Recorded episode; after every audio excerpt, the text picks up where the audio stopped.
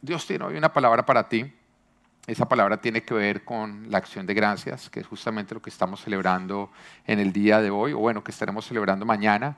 Esta es una celebración que es propia de los Estados Unidos, pero que también se ha vuelto popular en otros lugares. A mí me ha sorprendido que personas en Colombia, yo no sé, se creen gringos o qué, pero empezaron a celebrar disque acción de gracias. Pero cómo arrancó, yo creo que siempre es importante que recordamos de dónde viene, recordemos de dónde viene la acción de gracias. Arrancó con los pilgrims, con los peregrinos que escapando de la persecución justamente a causa de la fe, se embarcaron en un viaje muy difícil cuando llegaron a esta tierra, a lo que es hoy los Estados Unidos, eh, llegaron menos de la mitad. O sea, quiere decir que en la travesía, en el viaje, murieron más de la mitad de ellos. Y cuando llegaron, llegaron justamente a enfrentarse al invierno y llegaron todos moribundos.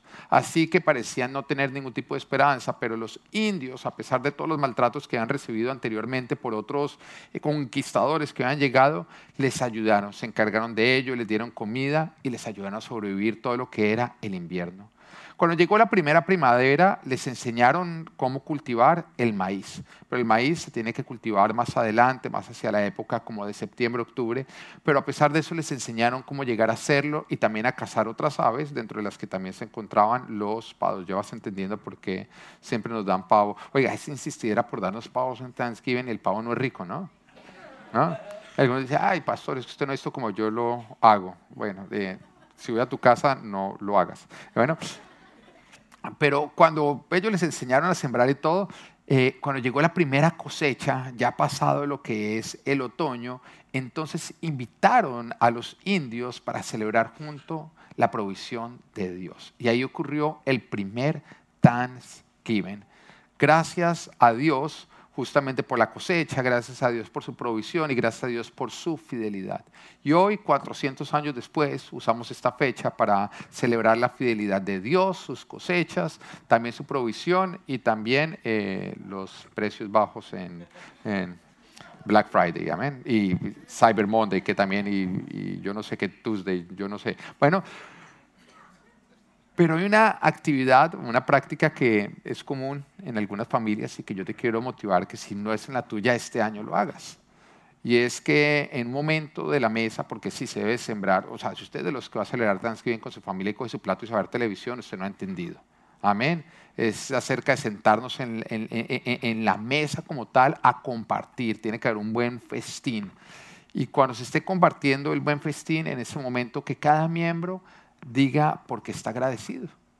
¿Por qué está agradecido? Hoy tuvimos una celebración de Thanksgiving en el daycare de acá, si saben todos que tenemos un daycare acá en la iglesia, bueno, mis hijos están en ese daycare y nos invitaron los niños y las profesoras a celebrar el Thanksgiving nuestros hijos y, ellos nos trajeron la comida en sus manos. O sea, tú ya, desde que llamaron a Natán a ir a recoger el plato para traerse a los papás, uno sabía que eso iba a estar untado de tapete, ¿no?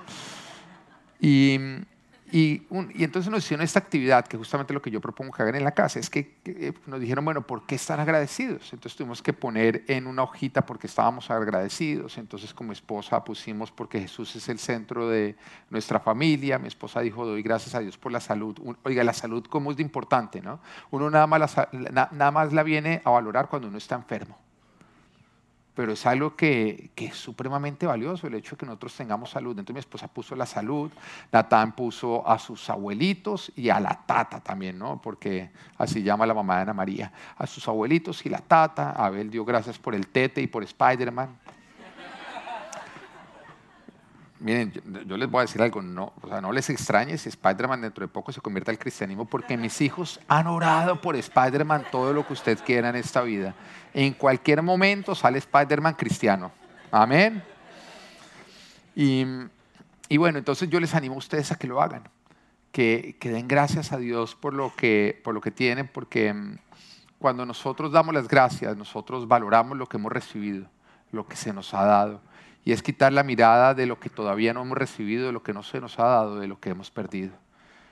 Y, por esa razón dar gracias siempre alegra nuestro corazón. Dígame que una persona malagradecida siempre es una persona amargada.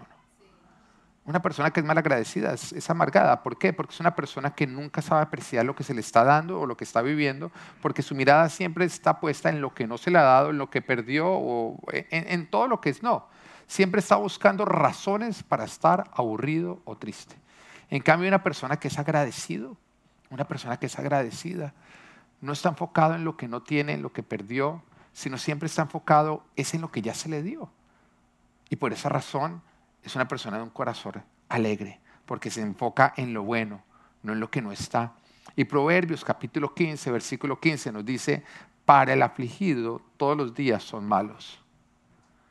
Para el que es feliz, todos son de fiesta. Y esto quiere decir que nosotros decidimos la calidad de nuestros días, no los sucesos que nos ocurren en el día. ¿Fuerte o no? Porque, porque cuando tú llegas al final del día a la casa y dices, hoy tuve un mal día, tú lo tuviste porque decidiste tenerlo. Porque de acuerdo a lo que nos dice la palabra de Dios, y la palabra de Dios es verdad, nosotros escogemos si los días son malos o son días de fiesta.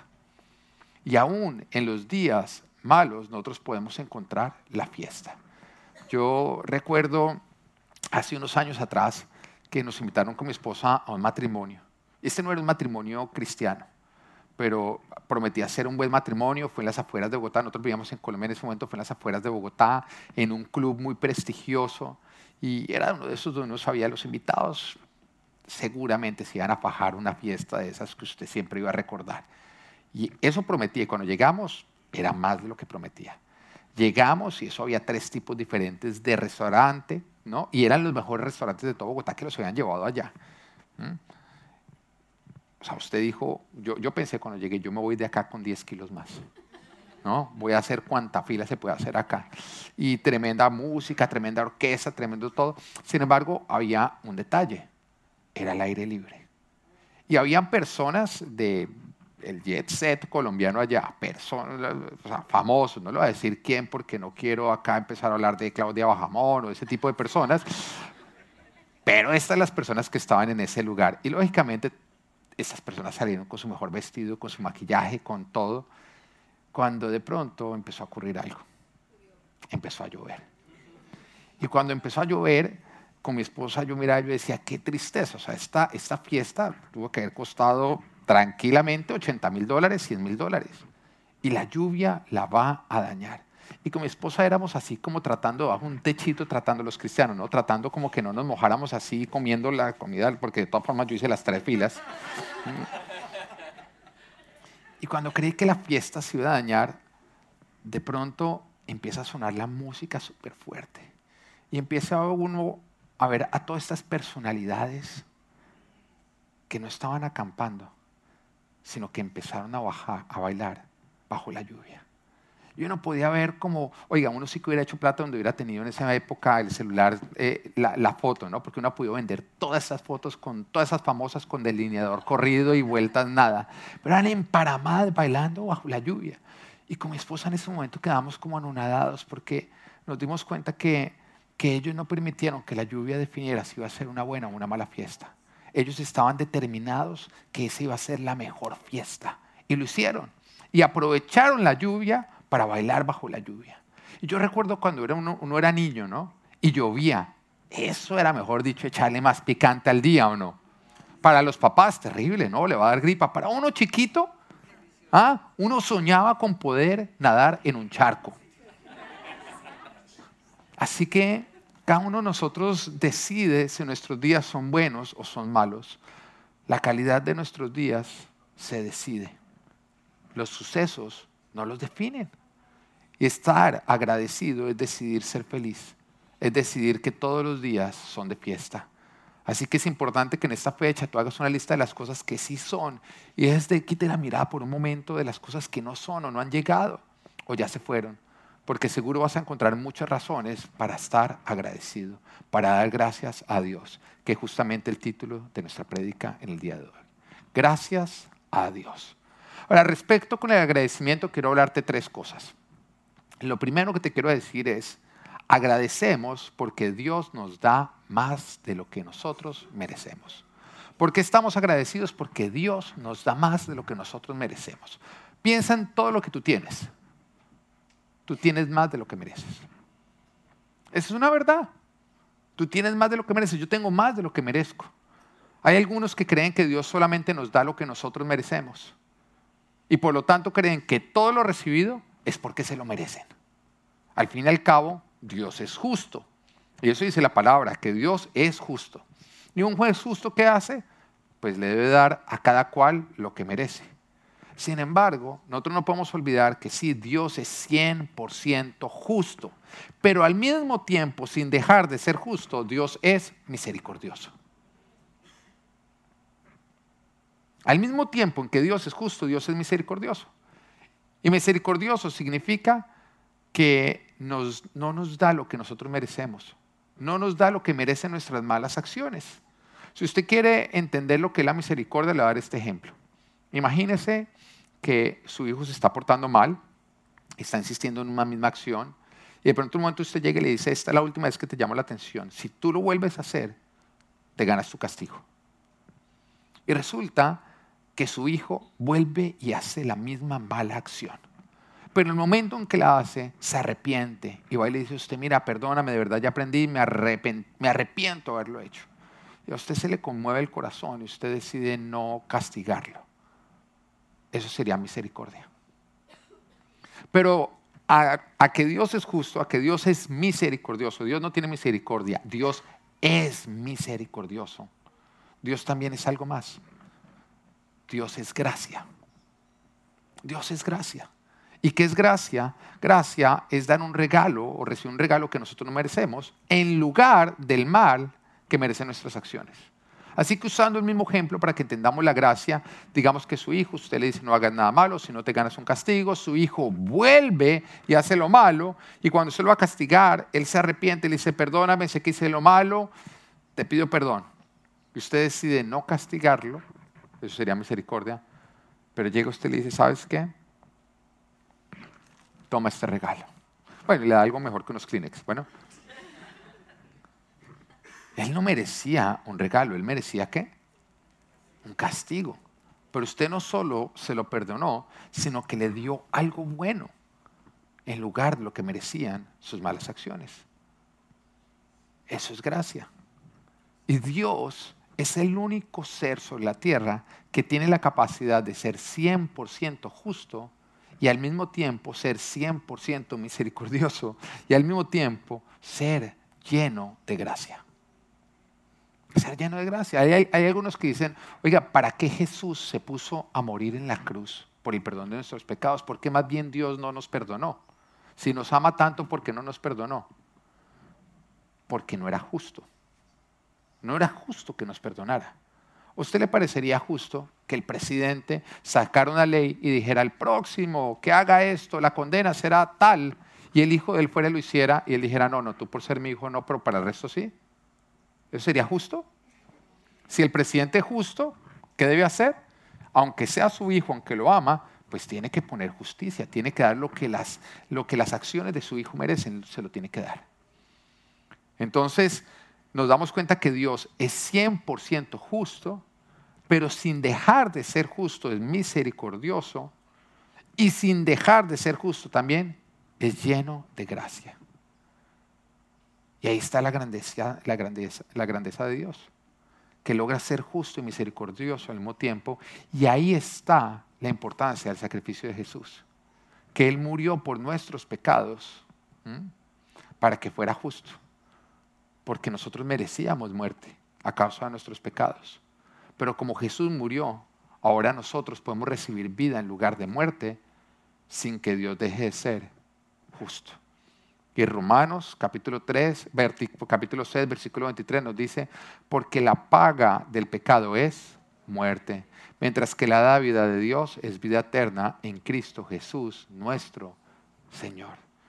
Dios es tan misericordioso que Él permite que llueva sobre buenos y malos. Dice la palabra de Dios eso, que Él permite que llueva sobre tanto buenos como malos. Si yo fuera Dios, yo le voy a decir algo. Hay varios ¿O no?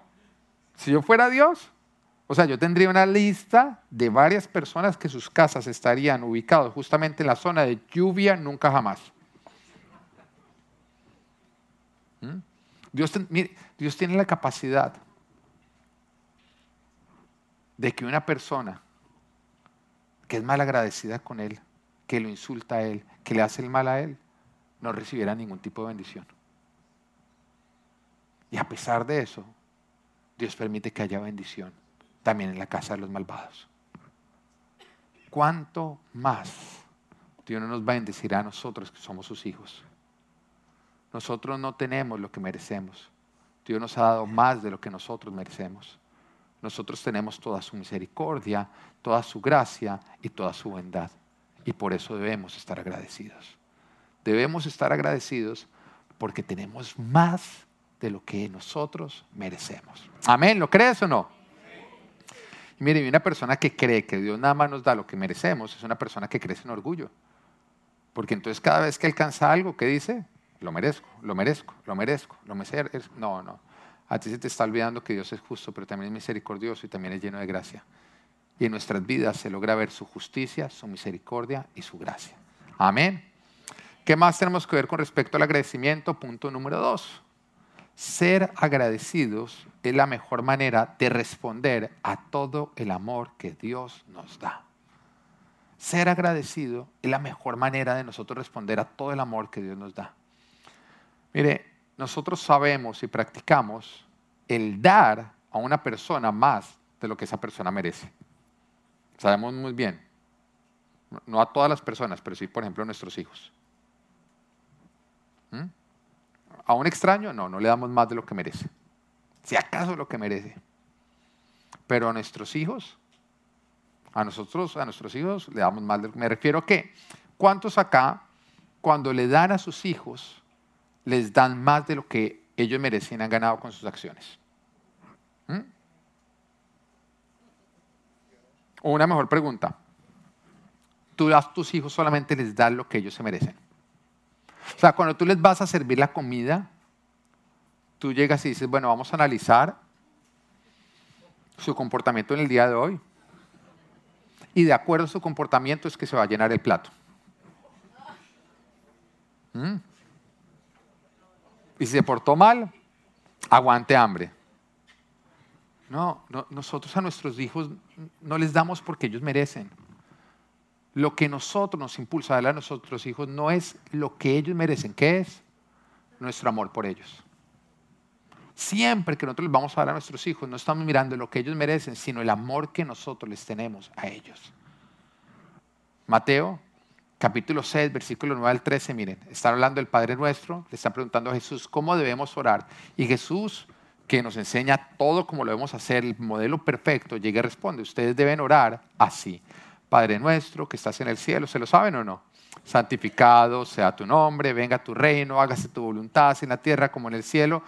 Danos hoy nuestro pan cotidiano. Pan no solamente significa comida, significa suple todas nuestras necesidades de este día. Pero después de suple todas nuestras necesidades de este día, y sabemos que Jesús está poniendo el orden de la oración, después dice, perdona nuestras ofensas, o perdona nuestras deudas, o perdona nuestros pecados como también nosotros perdonamos a los que nos han ofendido, a nuestros deudores. No nos dejes caer en tentación, sino líbranos del maligno. Jesús nos está enseñando a que nosotros reclamemos el pan, nuestra provisión diaria, aún antes de haber resuelto nuestros pecados. Gustaría que dijeran, wow. ¿A qué me refiero? Que muchas veces que nosotros cuando le vamos a pedir a Dios, dejamos de pedirle porque creemos que nos va a decir que no porque hemos pecado. Y creemos que por nuestros pecados no vamos a recibir. Pero Jesús llega y dice, no te preocupes porque un hijo, el plato no se le condiciona a su comportamiento. Y ven y comes. Ven y llénate. Ven que yo voy a suplir todas tus necesidades físicas, emocionales, espirituales. Y cuando tú estés lleno, ok, ven y hablemos sobre aquello que hiciste. Y, es lo que uno haría con los hijos, ¿o no?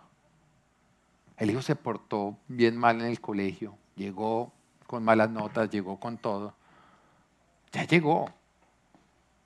Uno le dice, ven, come, vamos a comer cuando tú estés, porque es que hay ciertas cosas que uno no, ya cuando el hijo, o sea, La comida no tiene la culpa. Después vamos a solucionar lo que pasó. Y Dios lo hace. Dios nos ama y su bondad se desata es por su amor hacia nosotros, no por nuestro buen comportamiento.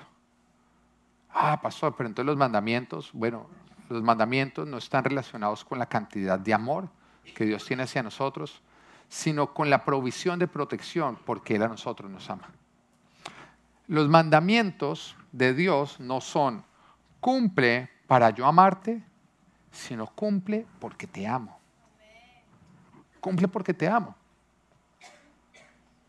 Veo a mis hijos pataneando, montándose encima del sofá y saltando como lo hace Spider-Man. Spider-Man les enseña hartas cosas a nuestros hijos, ¿no? El día que se convierta el cristianismo, todo va a cambiar. Y entonces no, no se monten más ahí, dejen de saltar.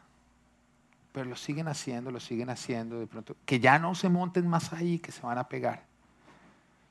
Y de pronto vuelven a saltar y se pegan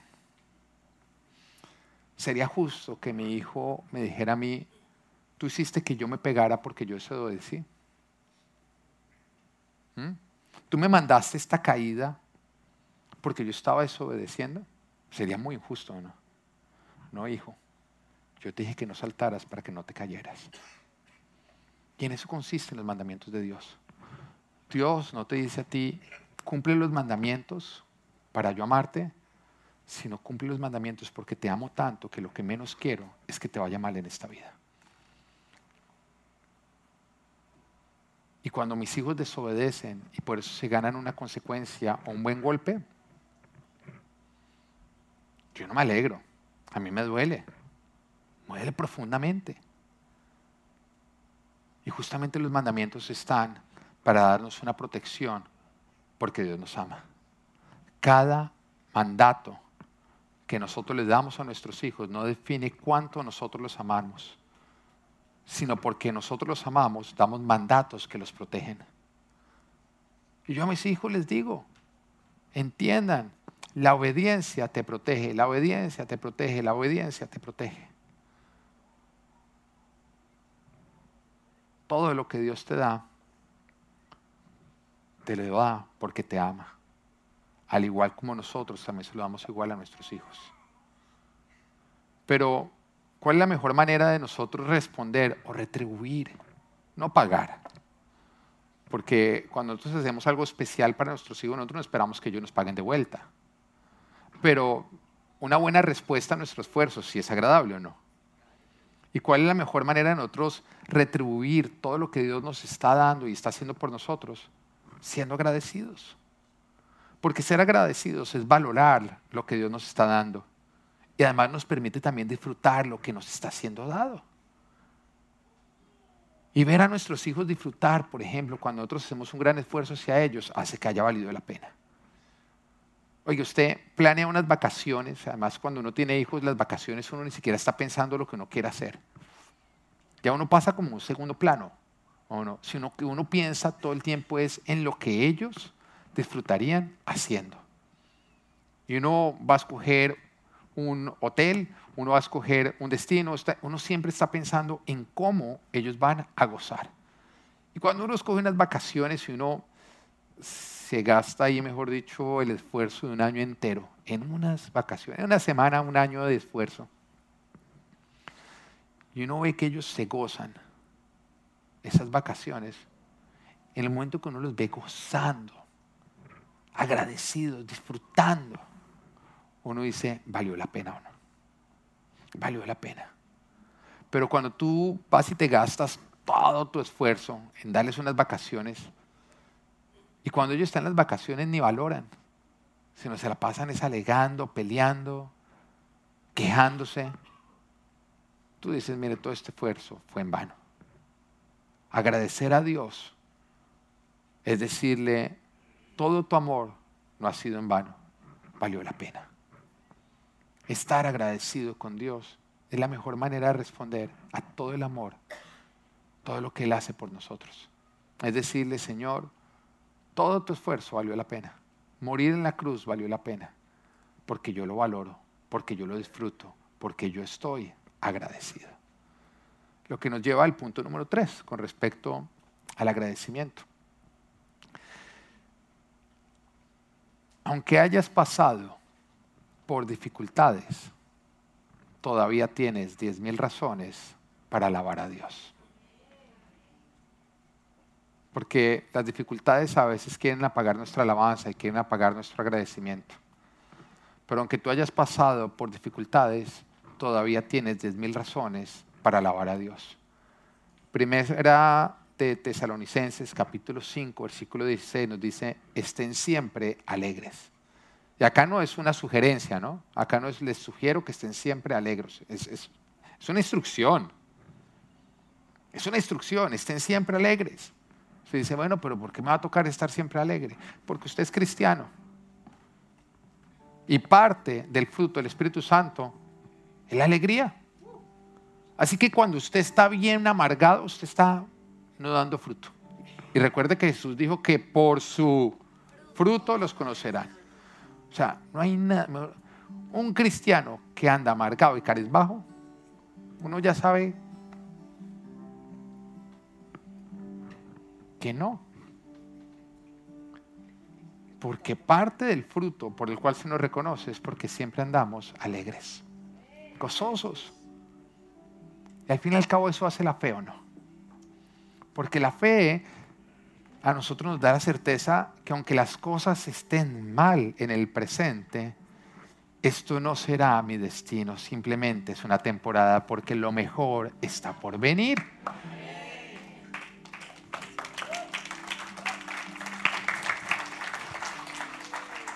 aún en tiempos difíciles. Ahora tú puedes decir, ¿cómo voy a estar siempre alegre? ¿Cómo voy a lograrlo si hay días lluviosos, sufrimos aflicciones, pasamos por valles tenebrosos, vivimos infortunios? Y qué lindo porque los siguientes dos versículos, que sería el versículo 17-18 de Primera Tesalonicenses capítulo 5, nos dice cómo. Primero viene la instrucción, estén siempre alegres. Entonces ahí viene, ¿cómo vamos a estar siempre alegres? Entonces, espere, espere que no he terminado de hablar, dice el Señor. Así lo van a lograr. Ponlo en pantalla. Oren sin César. Saque a César siempre de ahí. Esos César son amargados. ¿Hay algún César acá? No, mentiras. Ore sin cesar. César, invítelo, pero no cese de orar. Ore sin cesar. Y después termina diciéndonos, ¿cómo lo logramos? versículo 18, den gracias a Dios en algunas situaciones. ¿Cuándo? En toda situación, porque esta es su voluntad para ustedes en Cristo Jesús. Nos dice, oren sin, sin cesar y den gracias a Dios, aún en los días lluviosos, porque aún en los días lluviosos hay muchas razones para dar gracias a Dios. Y cuando nosotros en situaciones difíciles, en vez de ponernos a quejarnos, lo que decidimos es empezar a orar y a darle gracias a Dios, lo que hacemos es cambiar el foco. Es cambiar el foco. Es así de sencillo. Usted va en el carro, se le pincha la llanta. Hay algunos que no saben cambiar una llanta. Hay algunos que, mire, ¿cuántos acá, ¿cuántos acá no sabían que todo carro tiene una llanta de repuesto? Hay algunos acá que no tienen ni idea de eso. ¿no? No, amor, hay muchos que no. ¿Dónde está la llanta de repuesto de nuestro carro, de tu carro? Ve la buscas en el baúl, acá te espero.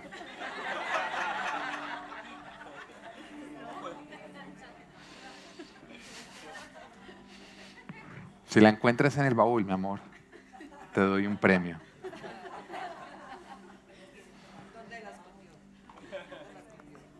Pero volviendo al tema se te pincha el carro, qué artera, ¿no? Pero tú puedes ponerte a pelear por a quién se le ocurrió botar esta puntilla. O tú en ese momento puedes decir, gracias Dios mío, porque tengo un carro.